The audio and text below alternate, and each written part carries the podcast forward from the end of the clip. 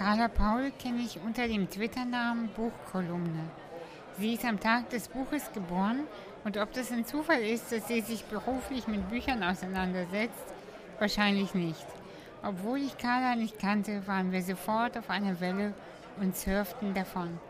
Unsere Wellen gingen zu ihrer Arbeit mit Büchern, der Verantwortung für die Gesellschaft, aber auch, wie kann es anders sein, zu unseren inneren Themen. Wir sprachen über die bewusste Entscheidung für das Glück, die bewusste Auseinandersetzung mit den Mustern, die uns nicht mehr dienen. Was für ein Geschenk, dass ich Menschen wie Carla kennenlernen darf und erfahren kann, wie großartig es sein kann, sich mit sich selbst auseinanderzusetzen. Ein Kompliment und Höchstachtung an diese tolle Frau. Und euch wünsche ich nun ganz viel Spaß und viele Aha-Momente.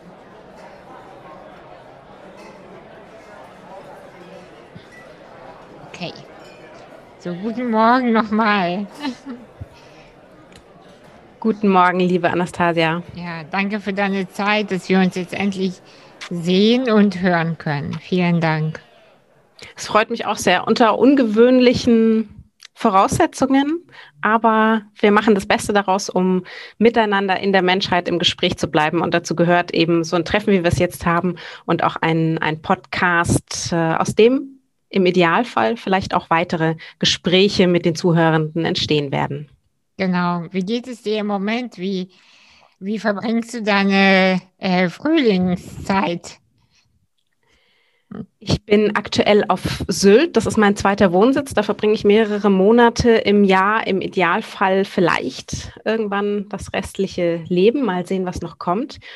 Hier auf der Nordseeinsel geht es mir immer gut auch wenn es aktuell schwer fällt, das zu sagen. Mir geht es hier wirklich gut. Ich bin in einer sehr privilegierten Lage. Ich bin eingedeckt mit Aufträgen. Ich bin gesund. Ich habe die Möglichkeit, mich zurückzuziehen. Ich gehe jeden Tag mehrmals am Strand spazieren und genieße ein, ja, ein weites, ein weites Blickfeld sozusagen. Und das gilt fürs, fürs Innen wie fürs Außen. Und das ist gerade eine sehr schöne Lage. Mir geht's gut. Muss man auch erst lernen, das selbstbewusst sagen zu können. Mir geht's gerade gut. Vielen Dank.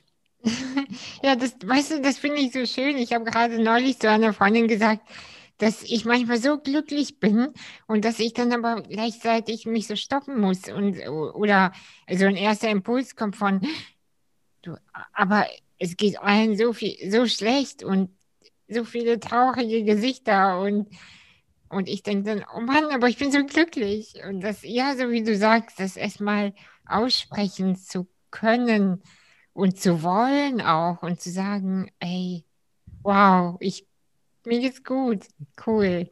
Das freut mich sehr.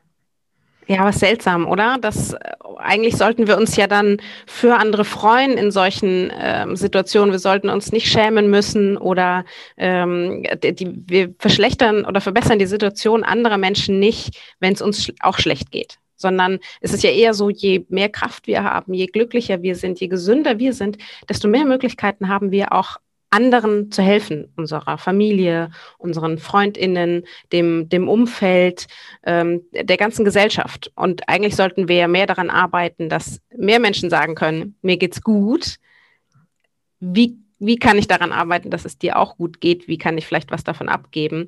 Und nicht dann neidisch gucken und sehen, ob wir vielleicht bei dem anderen, ach so geht's dir wirklich gut, aber guck mal, es ist doch gerade so eine stressvolle, schmerzvolle Situation die Gesellschaft steht so unter Druck ähm, und dass man schon so ein bisschen Bauchschmerzen hat, da nicht, nicht mit reinzukippen in, in all die Beschwerden, weil natürlich, ich glaube, wir beide würden auch in unserem Leben immer Punkte finden, wo wir sagen, mh, hm, ich habe da Trauer, ich habe da Schmerzen, ich habe da Angst, ich habe da Wut, aber wir haben vielleicht gelernt, uns auf andere Dinge zu konzentrieren. Und anders anzugehen. Und ähm, ich fände es eher schöner, wenn wir das selbstbewusst da weitergeben, so wie auch jetzt in diesem Gespräch. Ja, ich hatte neulich ein Gespräch mit Greta Silva. Ich weiß nicht, ob du die äh, Hamburgerin kennst. Und sie sagte, dass über das Jammern sich Menschen äh, am besten verstehen. Wenn die sich an der Bushaltestelle treffen, dann jammern die gemeinsam oder beschweren sich über den Bus, der zu spät kommt. Aber wenn, wenn man äh, zufrieden ist, dann begegnen sich Menschen schwieriger. Und da hat sie total recht. Also über dieses Jammern kommen wir ja schneller ins Gespräch. Ne? Ach, dieses Corona, ach, dieser Bus und das Wetter und überhaupt und der Nachbar und so. Ne? Und äh, über, du, mir geht's gut. Ja, mir auch. Hm. Und schon haben wir gar, also wir beide haben Themen, aber viele sind dann gleich so, ja, dann äh, ciao. Hm. Die Frage ist, Menschen, die sich mit mir nur übers Negative verbinden wollen, will ich die. Überhaupt in meinem Leben haben? Nein. Oder ist es nicht eher so, dass ich mich auf die konzentriere, die mir auch positiv entgegengehen und die mich fragen, wie geht's dir? Ich sage, mir geht's gut. Dann sagen die, fantastisch. Erzähl von dir. Was, was passiert gerade Spannendes, dass es dir gut geht? Erzähl von deinem Beruf, von ähm, deinem Privatleben. Bist du gesund? Fantastisch. Wie, wie gehst du durch die Krise? Vielleicht kann ich da ja was lernen, wenn es dir gut geht. Ist ja spannend, ist toll. Ähm, und vielleicht sind es dann ne, ist jedem selber überlassen, aber für mich sind das eher die Menschen, mit denen ich mich umgeben möchte, die sich darüber freuen, wenn es mir gut geht und, ähm, und bei denen ich auch sagen kann, wenn die sehr erfolgreich sind, wenn die sehr glücklich sind in, in gewissen Bereichen, wenn die trotz Herausforderungen gesund geblieben sind oder wieder gesund geworden sind, wo ich sage, das ist spannend, das interessiert mich, kann ich da nicht was für mich lernen, nicht neidisch, sondern sagen, ach klasse, die frage ich doch lieber gleich mal, wie machen die das? Genau. Ähm, und das ist für mich, sind für mich inzwischen glücklicherweise die viel interessanteren Gespräche, ja. als die ähm, mich, mich mit anderen übers Jammern zu verbinden. Ja, also weißt du, ich finde das, ich finde das ganz toll. Also was du sagst, genau, die, sich nicht über den Neid ähm, auf jemand anderes zu blicken, der zum Beispiel ja glücklicher oder erfolgreicher oder was auch immer ist, sondern wirklich zu sagen, Erzähl mir doch mal, wie bist du den Weg zum Beispiel aus der Krise gegangen oder ähm, zu deinem Glück oder zu der Selbstliebe oder was auch immer, ja? Also einfach nur, erzähl doch mal wie. Und ähm, ja, ja, cool. Ja, jetzt, jetzt, jetzt bin ich so bei cool kurz äh, stehen geblieben, weil ich das so schön gerade fand. Ähm, ich lese ja sehr viel von dir im Internet und äh, ich weiß aber gar nicht so richtig, auch wenn ich dich einmal kurz gegoogelt habe, obwohl ich das ungern tue eigentlich vor den Gesprächen, aber so ganz unvorbereitet wollte ich nicht sein, bin ich aber trotzdem, weil äh, man findet über dich gar nicht so viel. Also schon, also man weiß, ungefähr, was du arbeitest. Aber du machst so viel und du engagierst dich äh, sehr. Vielleicht erzählst du einfach mal, was, was machst du genau? Wofür brennt dein Herz? Kurze Grundvorstellung. Mein Name ist Carla Paul. Ich bin fast 40 was auch ich gerne positiv framen möchte, weil ich finde immer jedes Jahr, dass man schafft, ist ein großer Gewinn voll tausender Augenblicke, die man sonst nicht gehabt hätte. Also ich sage das gern mit Stolz. Ich bin fast 40. Ich äh, bin geboren eigentlich in Bayern, bin teilweise aufgewachsen auf Sylt, wo ich eben ja heute noch lebe, ähm, ebenso wie in Hamburg. Ich bin, wir fassen das alles mal im Bereich Literaturvermittlerin zusammen. Ich habe ähm, angefangen als Journalistin und hatte mich ja beworben an den Journalistenschulen, habe schon mit 16 angefangen, bei der Mainpost zu schreiben. Das ist äh, in, in Unterfranken eine regionale Zeitung. Ich wollte immer Journalistin werden und bin aber massiv gescheitert. Das mit den Journalistenschulen, die wollten mich nicht haben, aus gutem Grund. Ich kannte mich überhaupt nicht aus. Ich wusste nicht, was muss man da mitbringen. Ich passte nicht in das Schema. Ich bin jemand, der sich Wissen gern erarbeitet, der nicht so richtig in so klassische Schulstudienschemen passt. Und ähm, habe dann einfach selber weitergemacht, gleichzeitig auch mit, mit Social Media. Ich habe ähm, dementsprechend auch, auch Mediendesign studiert in einem praktischen Studiengang an einer privaten Hochschule, mh, wo man ja eher das Praktische lernt, also nicht das Schreiben, sondern wie produziere ich Medien, wie muss so eine Webseite aufgebaut sein, wie schneide ich, ähm, wie bearbeite ich Bilder und und und. Und das fand ich schon immer spannend, mir praktisch das, das Lernen zu erarbeiten währenddessen an der Praxis. Und ich habe dann 2006 meinen ersten Podcast gestartet, Buchkolumne. Also die meisten Informationen im Netz wird man von mir auch finden unter Buchkolumne auf allen möglichen Kanälen. Und habe mich beschäftigt eben mit Literatur und mit dem Internet. Bin dann relativ schnell auch nach dem Studium zu Holzbrink gegangen. Das ist ein ganz großer Verlagskonzern in Deutschland und die haben die Literaturwebseite Lovely Books gestartet. Da hatte ich zufällig Glück, dass ich gerade in einem Gespräch war, wo sie das Team aufgebaut haben und, und ich war gleich dabei. Habe da viele Jahre gearbeitet, bin dann zu Hoffmann und Kampe gegangen, einem ähm, Verlag in Hamburg, einem renommierten, bin dann weitergezogen zur Edelverlagsgruppe, habe mich dann selbstständig gemacht und arbeite inzwischen bei mojoreads.de, das ist ein Online-Bookshop und ähm, bin da die Leitung für Kommunikation und Inhalte. So viel zum Hauptjob. Mhm und mache nebenbei noch ganz viel. Ich bin Botschafterin der Stiftung Lesen. Ich habe einen Literaturpodcast namens Long Story Short. Ich habe eine Live-Literaturshow namens Die Seitenspringer. Ich schreibe, übersetze, moderiere. Ich versuche auf vielen, vielen Medien Möglichkeiten zu finden, Menschen für Literatur zu begeistern oder mindestens mit ihnen über Literatur ins Gespräch zu gehen. Das gilt für Clubhouse, das gilt für Instagram, das gilt für Facebook, für Twitter. Ähm, das gilt ja für neue Wege, die wir jetzt gehen. Aber ich versuche auch, wenn es geht, die bisherigen Wege, die wir haben, mitzunehmen. Also wenn nicht gerade Pandemie ist, trifft man mich dann vielleicht auch in der Bibliothek in Hintertupfingen, wo ich Bücher vorstelle, regelmäßig und, ähm, und auch da sage, okay, ihr seid vielleicht nicht so internetaffin, aber ich möchte doch auch mit euch im Gespräch bleiben oder ins Gespräch kommen. Und ja, alles, was sich da neu auftut, wie eben jetzt Clubhouse, sage ich erstmal, okay, ich gucke mal, kann ich da Literatur platzieren? Warum ist mir das so wichtig? Weil ich glaube, dass Literatur ein wahnsinnig wichtiges Medium ist, um uns von Menschen zu erzählen, um uns verschiedene Sichtweisen klar zu machen, um zu zeigen, auf der Welt gibt es noch genauso viele Sichtweisen, Erlebnisse, Hintergründe, wie es eben Menschen gibt und gab. Und das wird dadurch einfach fantastisch transportiert. Wir können darüber streiten, wir können darüber lernen, wir können auch abtauchen, einfach jetzt wie während der Pandemie, wenn es uns nicht so gut geht, kennt man das, glaube ich, man liest einen liebevollen, lustigen, unterhaltsamen Roman und hat wenigstens mal zwei bis drei Stunden vergessen, was einen so beschäftigt. Es kann aber auch umgekehrt gehen. Es bringt einem auf einmal das Leid vieler Menschen so nah, wie es uns die Tagesschau oder Schlagzeilen nie nahebringen könnten. Ähm, ganz vieles.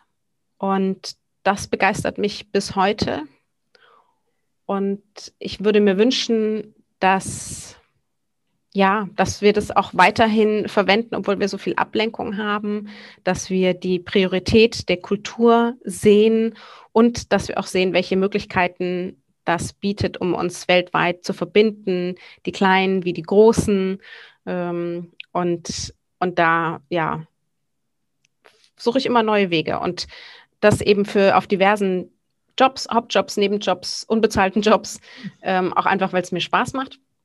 Und nebenbei bemühe ich mich noch durch, ja, auch verschiedene Projekte aus dieser Welt nicht schlechter rauszugehen, als ich reingegangen bin. Ich bin Teil der Hamburger Grünen, genau. bisschen aktiv. Ähm, und wenn ich irgendwo Probleme sehe, Probleme nerven mich immer. Und es macht mir sehr viel Spaß, Probleme zu lösen. Wenn ich irgendwo Probleme sehe, die Menschen haben, die eigentlich zu lösen wären und ich kann vielleicht etwas beitragen, dann mache ich das sehr gerne. Das heißt, irgendwie, wenn ich meine Reichweite auch dazu nutzen kann, nicht nur mich zu verkaufen, sondern eben auch soziale, gesellschaftliche Werte zu verkaufen, mhm. vielleicht ähm, das Petitionen, Spenden, ähm, mich eins, meine Stimme einzusetzen, die ja sehr privilegiert ist für Menschen, die diese nicht haben oder die eine Verstärkung brauchen könnten, dann mache ich das auch sehr gern. Und das ist aber auch zutiefst egoistisch, weil das einfach richtig Bock macht, wenn man sieht, ähm, man, man kann da ein bisschen was verschieben in eine Richtung, die man selber für die richtige hält. Mhm. Ja, was heißt egoistisch? Ich glaube, das ist einfach, ich empfinde das eher als klug. Also das ist ja einfach ein Dagegensteuern, weißt du, von die, die ähm, im Moment bewegt sich einfach so viel und verändert sich so viel. Da muss man dagegen halten, weil sonst wird man am Ende vielleicht jemand sein, äh, den man dann fragt, hey, wo warst du denn eigentlich mit deinen Followern? Wieso hast du nichts dagegen getan? Und äh, wir sagen ja nur, äh, ja, ich habe äh, meine Produkte nur verkauft und fertig. Also ich finde das sehr gut, wenn man die eigene Kraft nutzt, um äh, nicht nur, ja, wie du sagst, sich selbst zu verkaufen. Also sich selbst verkaufen ist auch, ich finde, das ist auch ein bisschen, äh, bisschen doof sozusagen ausgedrückt, weil das ist ja der Job, das ist ja das Besondere, weißt du, das, naja, also da, da, da geht so eine andere Diskussion los, aber über dieses Selbstmarketing, das ist immer so, da schwanke ich immer zwischen, verkaufe ich mich gerade oder ist es so eine Art Werbung für meine Arbeit? Also, naja. Ja, ist ganz, ganz schwierig. Ich klopfe das auch immer für mich regelmäßig neu ab, mhm. weil ich natürlich auch über soziales Engagement mich verkaufe. Ja. Weil so, so bin ich ja. Also das ist nichts, was ich, ähm, und ich glaube, das merkt man auch, weil ich manchmal, ich versuche mich zurückzuhalten und übe fleißig mit den äh, Stoikern, nicht immer gleich den ersten Gedanken rauszutwittern und, und so emotional da reinzugehen. Aber das, was da passiert, das bin ich. Und somit verkaufe ich mich immer selbst, egal was ich mache. Und ich finde es auch völlig in Ordnung, dass man davon auch profitiert. Also das ist ja auch so ein Vorwurf, der oft gemacht wird von sozialen Aktivistinnen, die äh, mhm. würden das nur machen, weil sie Bücher verkaufen wollen oder eben in der Partei vorwärts gehen und, und, und.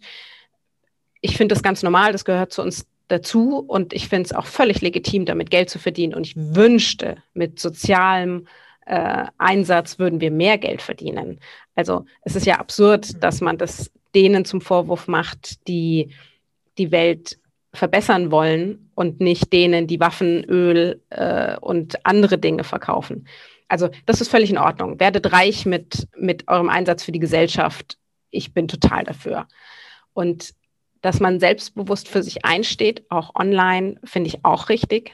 Und wenn man sagt, ey, ich habe, ich kenne mich zu wenig aus für sozialen Einsatz, ich habe keine Kraft dafür, ich mich überfordert das, auch das finde ich in Ordnung. Mhm. Ich bin da privilegiert. Ich bin mit einem gesunden Selbstbewusstsein gesegnet. Ich bin mit Möglichkeiten gesegnet, wo ich weiß, ich habe auch, also ich kann mich auch anlegen, weil wenn ich vielleicht sogar einen Job verlieren sollte oder Projekte verlieren sollte, was tatsächlich schon geschehen ist, dann weiß ich, ich, ich falle weich. Ne? Ich kann mir das leisten. Das geht nicht jedem so. Und ich verstehe das auch. Und ich verstehe auch Menschen, die sagen, ich, ich möchte meine Familie schützen oder ich bin kommunikativ einfach nicht fit genug, um Menschen entgegenzutreten, die dann sagen, das ist alles falsch, was du sagst. Da habe ich ja Glück, das ist ja auch mein Beruf, tatsächlich mich da auszukennen und zu wissen, wie muss ich dich jetzt, ähm, also wie muss ich dir entgegentreten dann? Wie äh, muss ich das formulieren? Das ist ein Talent, das ist ausgebildet. Und ich bin wahnsinnig neugierig, als ich vor einem Jahr bei den Grünen angefangen habe. Und also ich bin nicht aktiver, aktiver Teil der Grünen. Das heißt, ich habe da keinen Posten inne. Dafür reicht die Zeit nicht. Aber ich bringe mich eben immer so gut wie möglich ein, wenn es geht und wenn meine Talente da hilfreich sind. Ähm, ich sage, ich habe kein Problem dann zu sagen, ich kenne mich überhaupt nicht aus, weil dafür bin ich ja da. Und ähm, deswegen möchte ich ja was lernen. Und dann sagt mir doch einfach, wie es geht weil da käme ich ja nie wieder vorwärts. Also wenn ich immer nur aus der Tür gehe, wenn ich weiß, was draußen wartet, dann muss ich drin bleiben. Und das will ich nicht. Und ich freue mich eher, wenn ich Bereiche finde, wo ich mich nicht auskenne, wo mir Menschen was beibringen können, wo ich merke, wie es im Kopf kratzt und bricht und sich ausdehnt und so Schalen abspringen, weil da eben ein neuer Bereich ist, der vorher unentdeckt war, wo es ein bisschen auch beim Wachsen innerlich natürlich auch schmerzt. Und ich finde, das ist aber ein toller Prozess, den wir besser begleiten sollten, auch mit den dazugehörigen Fehlern, die man natürlich macht. Ähm, wir sagen ja auch nicht, wenn ein Baby laufen lernt, sagen wir nicht, oh, das ist jetzt einmal hingefallen dabei. Ja, besser macht es das nicht mehr. Also ich, ich würde sagen, bis zum 18. Geburtstag nur noch im Wagen rumschieben. Das geht nicht. Bei Erwachsenen tun wir aber so, als ob jeder Schritt, den wir machen und wenn wir da hinfallen, dass wir es dann lieber lassen sollten. Das ist doch Bullshit. So, ähm, es gehört dazu und ich finde es dann eher, dass wir oder ich hoffe, dass ich inzwischen in einer Phase bin, wo ich dann sagen kann, oh, tut mir leid, ah, da fehlte mir wohl noch eine Information oder ich war heute nicht fit genug oder ähm, das habe ich falsch eingeschätzt.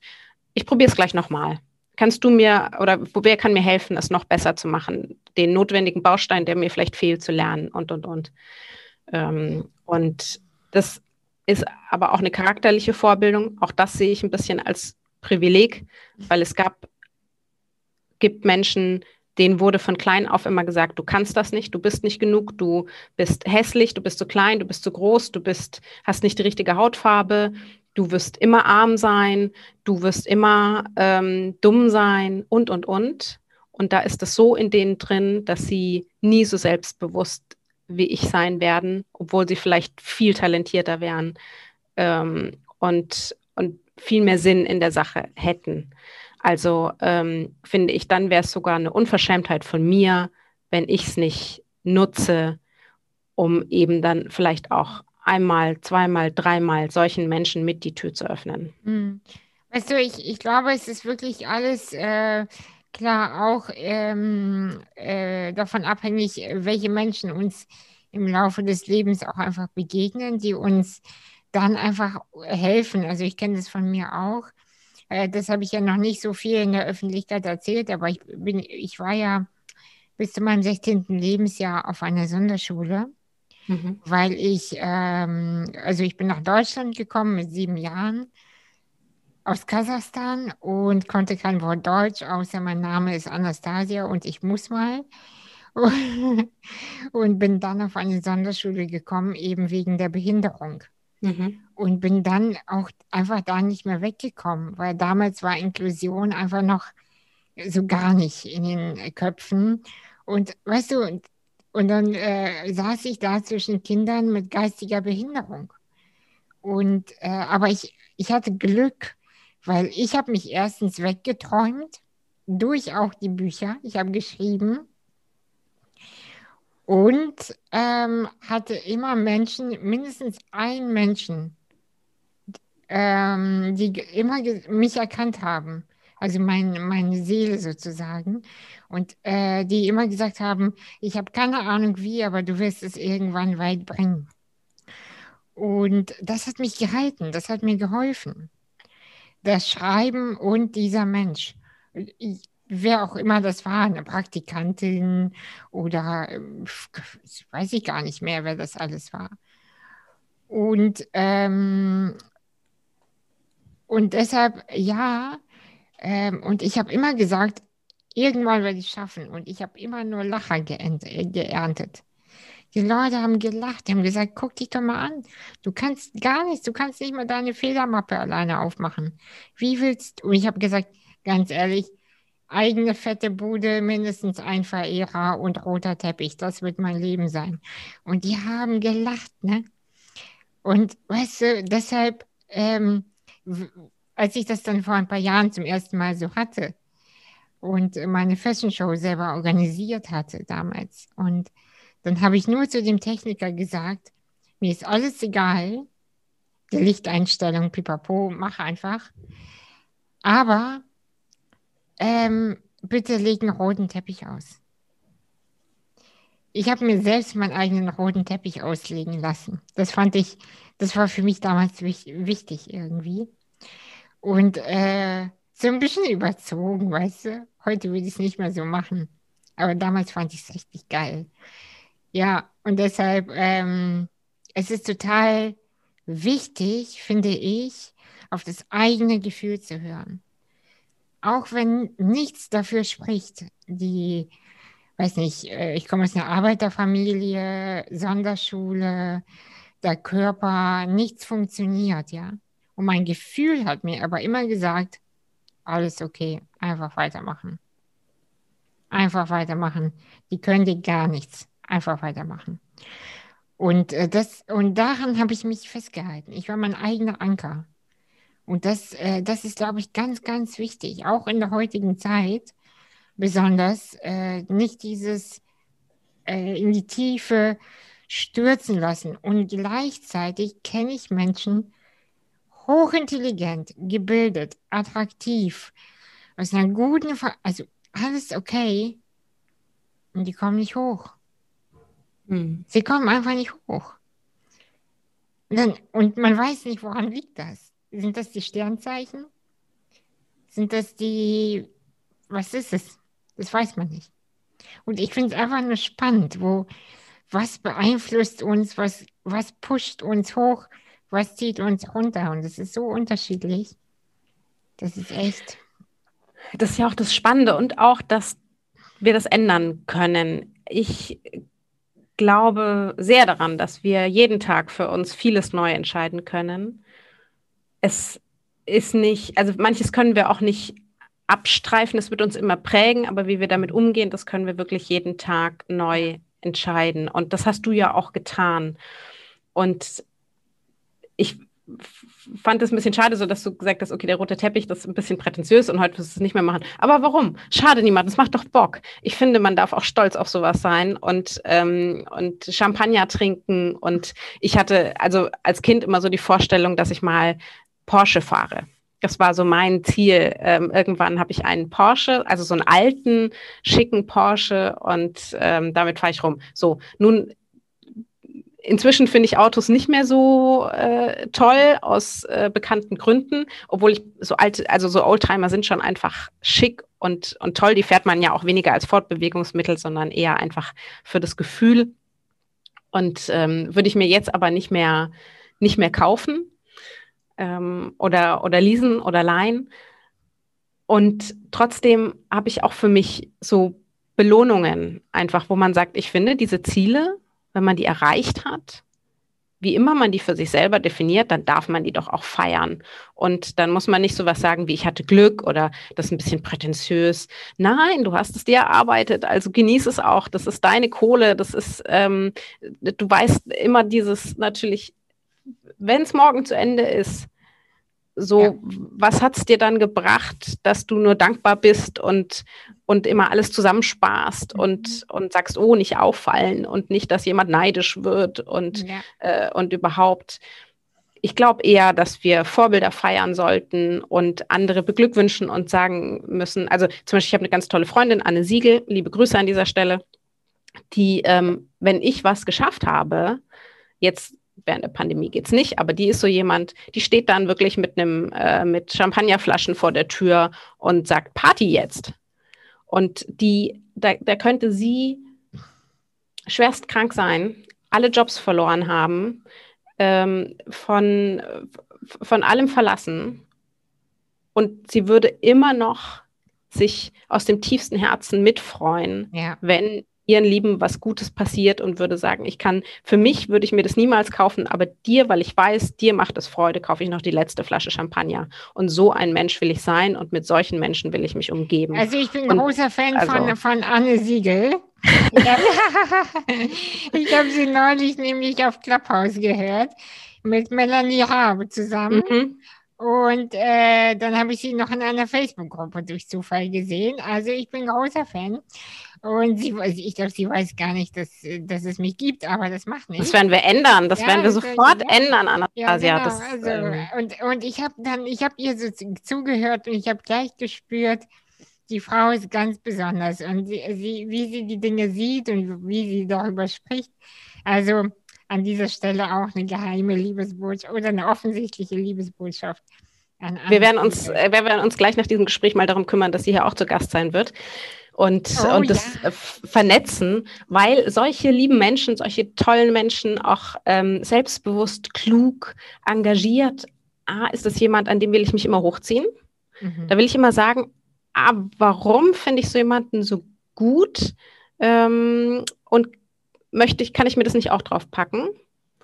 Und dann finde ich, sollte man das immer weitergeben. und, und sagen, ah, ich möchte mehr solcher Menschen bei mir im Freundeskreis haben oder in der Familie. Für mich ist Familie nichts, ähm, was mit Blut zu tun ja. hat, mhm. sondern eher eben ein sozialer Kreis, den man sich schafft, indem man Liebe empfindet und weiß, egal wie man sich fühlt, aussieht, was man verdient, dort ist man immer willkommen und hat sozusagen ein emotionales Zuhause. Das mhm. ist meine Familie. Und da muss man ganz aktiv mitwirken, dass, dass da solche Menschen drin sind. Ähm, und das sind nicht Schönredner.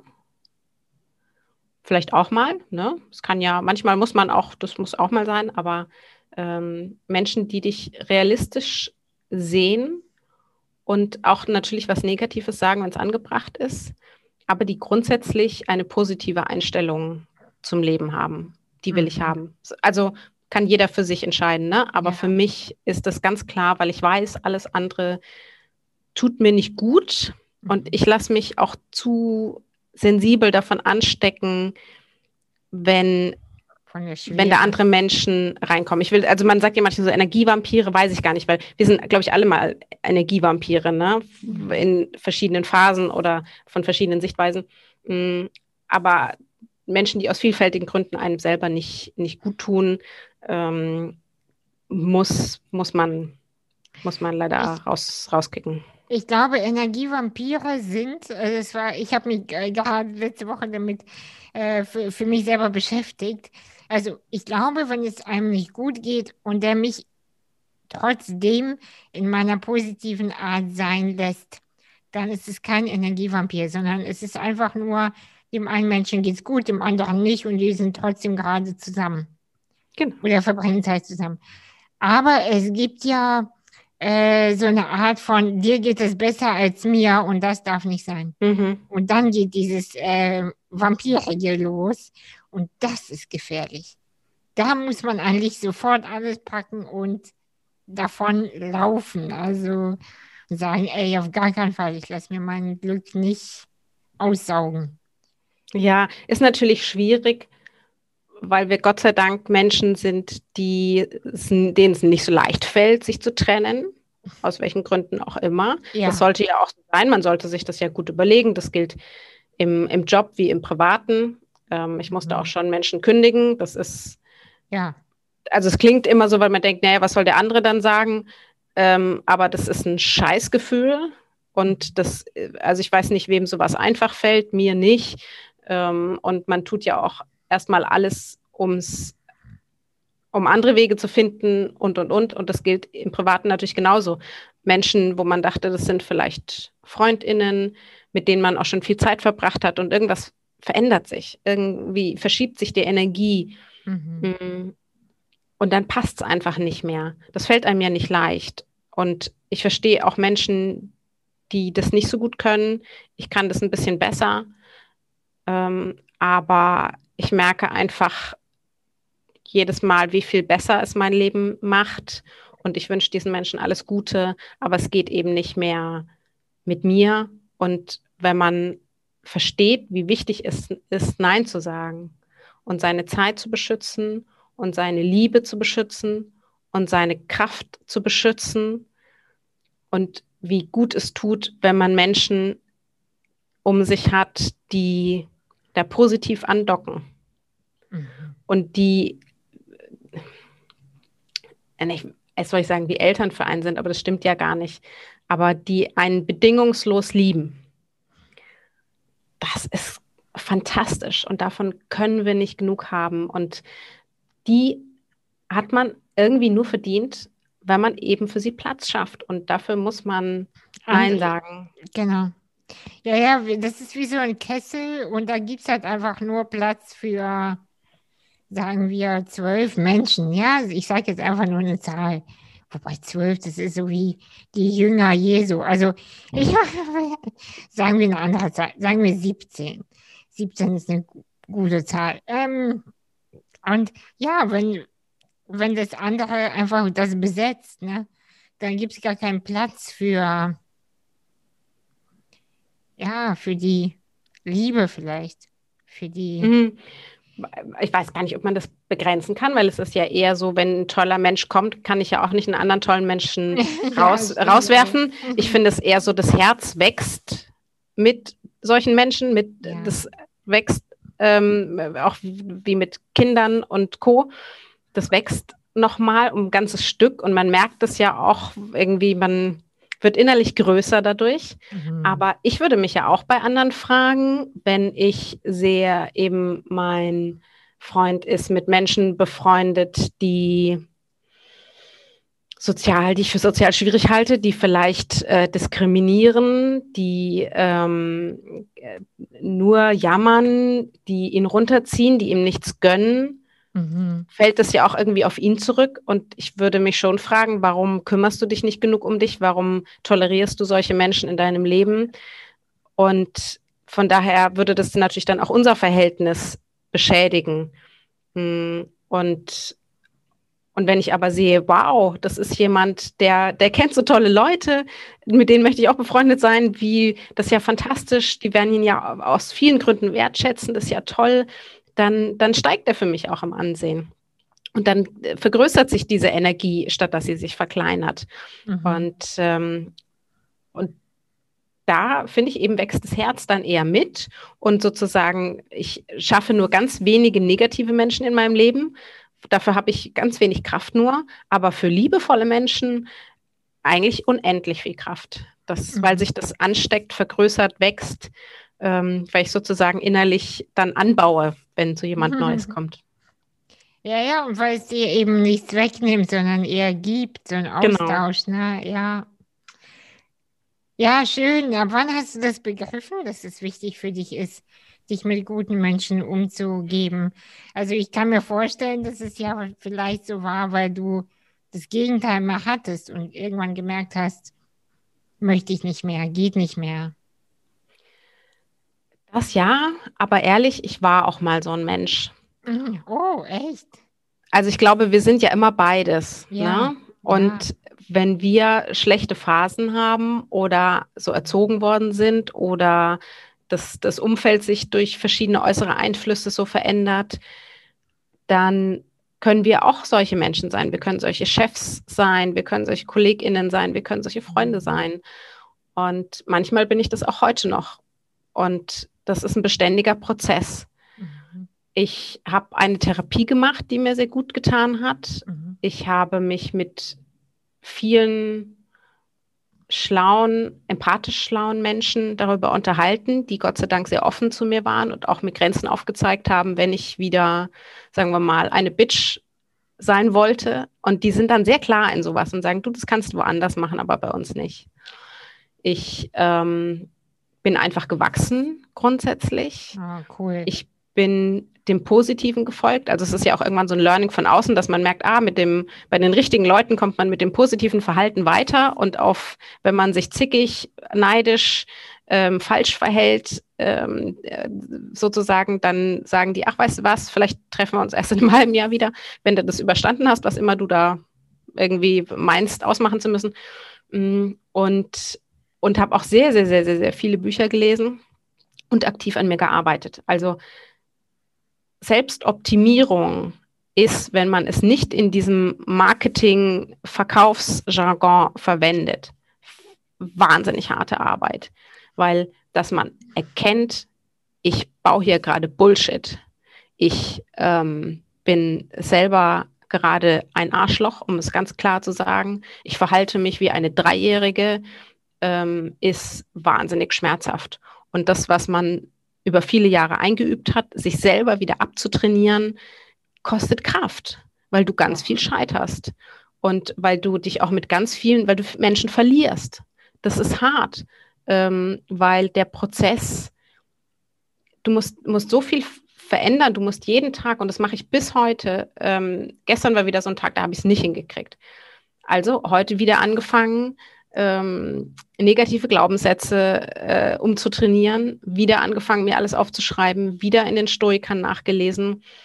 Du musst dich entschuldigen, du musst ähm, noch schlimmer durch positives Verhalten zeigen, dass du es wirklich ernst meinst und nicht nur reden. Du musst ähm, so vieles überwinden, was die Gesellschaft uns beibringt. das ist wirklich harte Arbeit und du musst sehr viel Zeit und Geld und Energie einsetzen. Es lohnt sich immer. Also ich kann, ich schwöre, selbst wenn du noch fünf Minuten zu leben hast, es lohnt sich. Aber es ist schmerzhaft und du wirst Menschen verlieren und du wirst einen Teil von dir selber verlieren.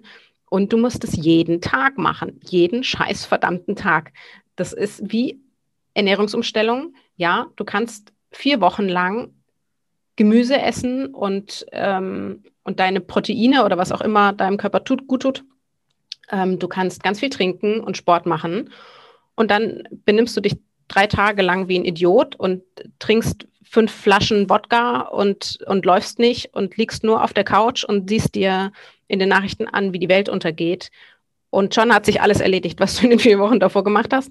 Und du musst wieder von vorne anfangen. Das, das ist anstrengend. Aber ich kann nur allen da draußen sagen, bei allem Schmerz, es lohnt sich so sehr, auch an jedem verdammten Tag. Ja.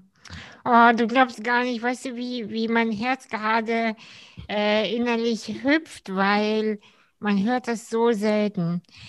Was, was hören wir meistens? Wir hören nur Tipps. Mhm. Man sollte, du solltest, wir sollten, laberababa. Aber so wenige Menschen sind so ehrlich und sagen, weißt du was, ich war auch mal eine von denen. Mhm. Ich war auch eine toxische Person. Oder ich war auch so eine, die man irgendwann gemieden hat, weil ich so blöd war. Wow, ich habe ich hab wirklich heiden Respekt gerade vor deiner Wahrheit und vor der Wahrhaftigkeit auch. Und ähm, das ist für mich Leben da, genau das zu sagen, tut weh. Ich nehme Abschied von mir selbst, tut weh. Mhm. Heftig, ja, cool. Aber es ist, ist doch, es ist auch einfacher, finde ich, weil ich, also ich finde, A, wir sollten viel mehr darüber sprechen, weil ja. es dann leichter fallen würde, auch sich zu entschuldigen und ernsthaft an dieses Thema ranzugehen ja. und nicht eben zu denken, irgendwie, ach, ich mache also was natürlich auch helfen kann, aber ich äh, kaufe mir eine ähm, Flasche Detox-Tea und mache einen Retreat eine Woche und dann ist alles in Ordnung. Nee, so läuft es nicht. Das ist halt genauso wie mit allem anderen auch. Ich wünschte, wir würden mehr Therapie machen. Ich wünschte, wir würden das schon in der Schule lernen, wie sowas funktioniert. Ich wünschte, ähm, dass das wären mit die Themen, über die wir in den Nachrichten verhandeln. Ja. Ähm, das würde uns so viel weiterhelfen. Und also ich war das nicht nur diese Person, wie gesagt, ich bin das auch heute noch an manchen Tagen, zu manchen Menschen, Klar. in manchen Projekten. Ähm, ich verkacke täglich irgendwas. Und das, das fühlt sich leider immer noch scheiße an. Das ja. wird nicht besser. Ähm, und, und aber es ist okay, irgendwann lernt man, es ist eben ein Prozess und, und man ist dann auch nicht mehr so arg hart mit sich selber.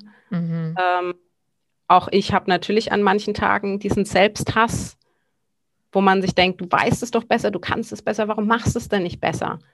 Ja, weil halt manchmal neben einem die Welt untergeht und man, weiß ich nicht, der Kosmos steht schief, man hat sich nicht gut ernährt, irgendjemand hat einem eine schlechte Nachricht überbracht und dann sind wir eben nur Menschen. So, wir mhm. haben nur jeden Tag eine gewisse emotionale Kraft und die ist dann halt auch mal aufgebraucht. Und das ist völligst in Ordnung. Und ich bewundere da auch viele, die immer sensitiv sind für andere, die immer nett sind zu anderen, die immer ähm, klar wirken.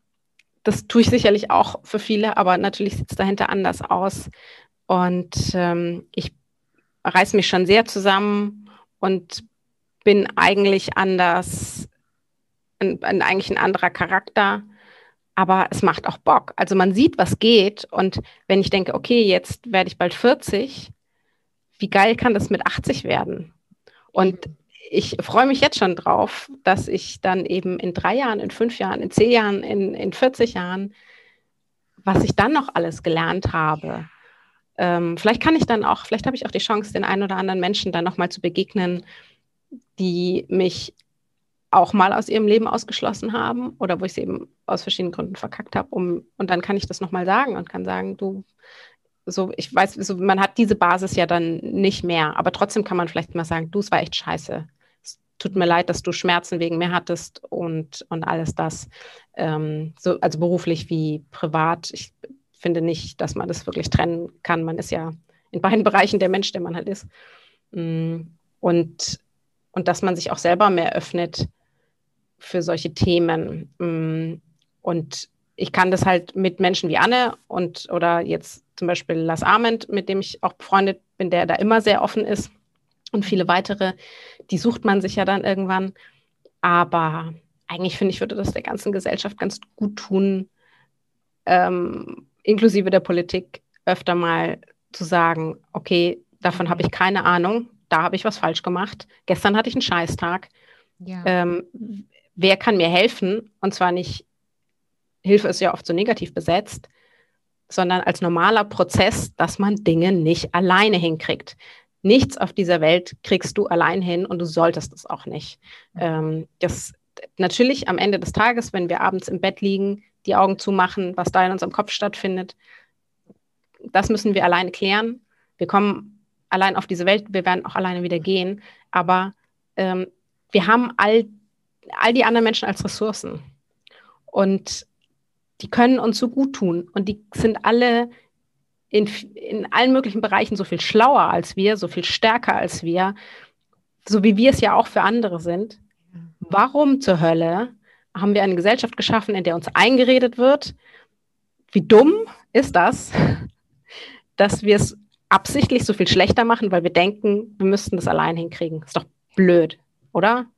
Ja, total. Oder? Das, das je, weißt du, jeder versucht, ähm, an die oberste Spitze zu kommen. Und ich, ich hatte neulich beim Spazieren so ein Bild. Ich guckte so in die, in die Fenster der Hochhäuser hier und ähm, dachte so, Mann, und jeder sitzt da vor, vor einem Bildschirm mhm. und jeder sitzt da und guckt ins Handy.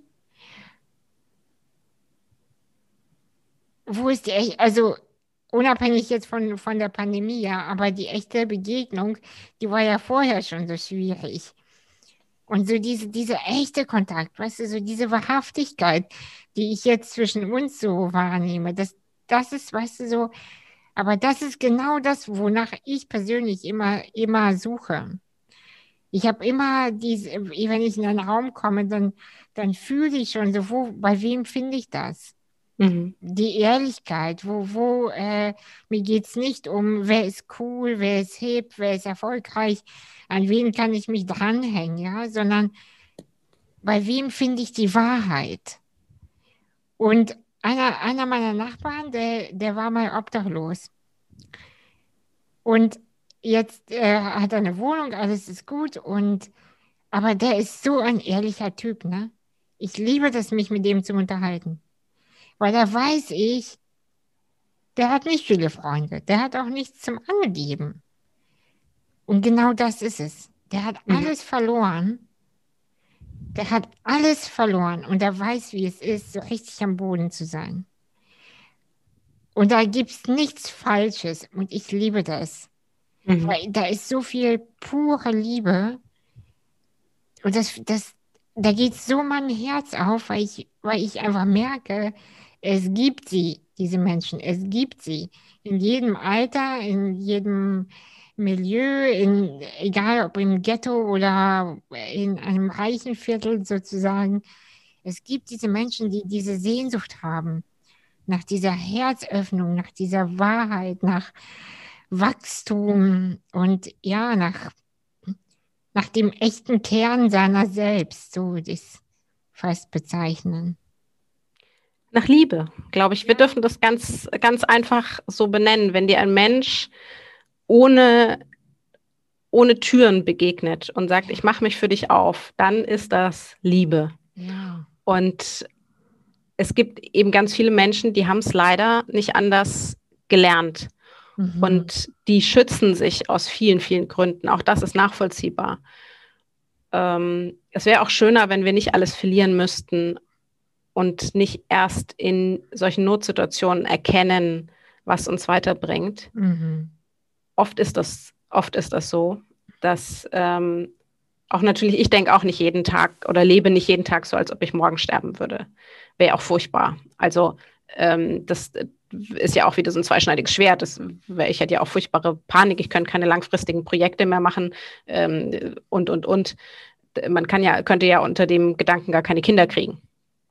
Ähm, aber eben solche Gespräche zu führen, ist, glaube ich, die Liebe, die wir unter Menschen eigentlich haben und eine Kraft und eine Verbindung, die sich dann fortsetzt, eben wie Brücken bauen, weil man natürlich auch nach so einem Gespräch, man geht anders in den Tag, wenn man solche Menschen kennt und weiß, wenn ich da anrufe, ist so jemand für mich da. Und zwar eben so, wie ich nackt bin, sozusagen. Mhm, ja. ähm, das liebe ich auch hier auf der Insel, dass die Natur, also der Natur ist das scheißegal, wer ich bin.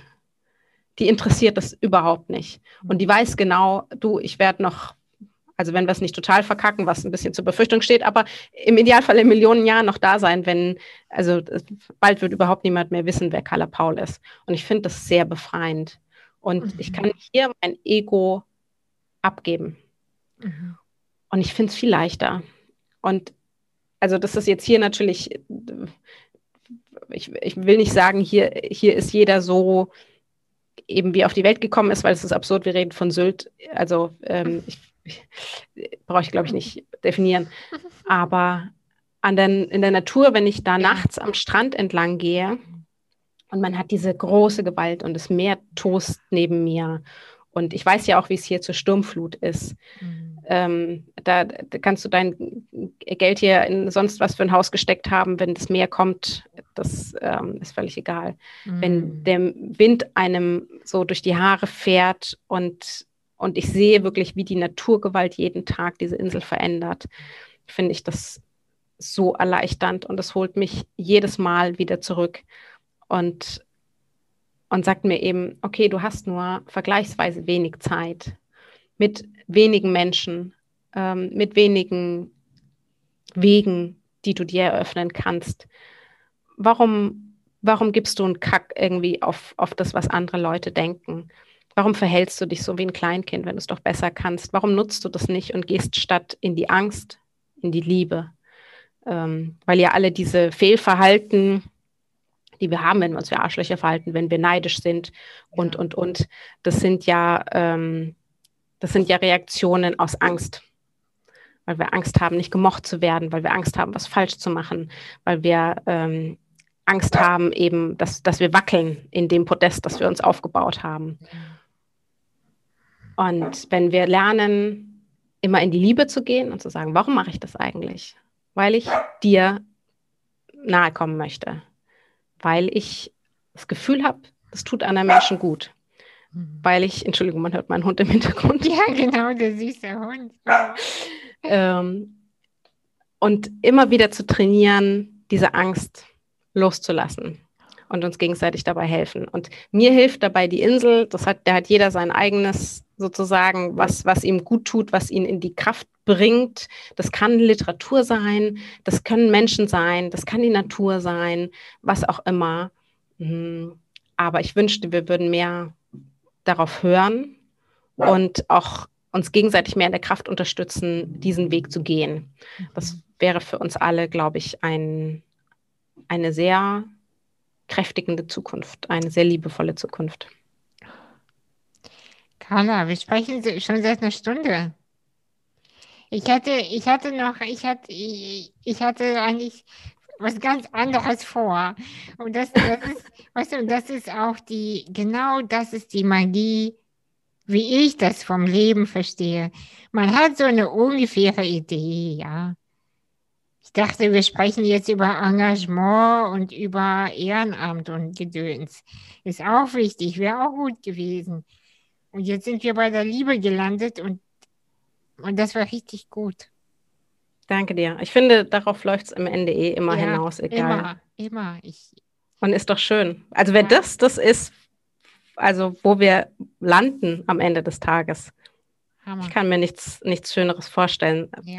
Anastasia, vielen, vielen Dank, dass du mir überhaupt den Raum gegeben hast, um darüber offen zu sprechen. Ich, ich habe zu danken. Ich bin, ich bin so, ähm, ich bin sehr dankbar. Ich glaube, das hatte auch einen Grund, weshalb das ein Jahr fast später stattfand, als äh, ich damals schon wollte. Mhm. Und das war sehr, sehr gut. Gibt es noch etwas, was du den Menschen da draußen mitteilen möchtest? Du hast jetzt sehr viele kluge Sachen schon gesagt, aber vielleicht gibt es noch so einen Satz, den man sich so an den Kühlschrank hängen kann. Oh, war ja ein Kalenderspruch. Also, ach, nee, also vielleicht gibt es etwas, wo du merkst, das ist so ein Satz, der hat dir geholfen, der wird den anderen helfen. Ja, das ist für mich immer die Frage, die ich hinter meine Entscheidung stelle, was würde die Liebe tun? Mhm. Was wäre eine liebevolle Entscheidung in dieser Situation? Und das ist die erwachsene Entscheidung, das ist die, die glücklicher macht langfristig. Das ist die, die meist anstrengender ist, aber das ist die, die für einen meist die richtige ist. Und der eigene Bauch, hört bitte drauf, weiß meist sehr genau, in welche Richtung es dann zu gehen hat. Was würde die Liebe tun? Danke. Danke dir.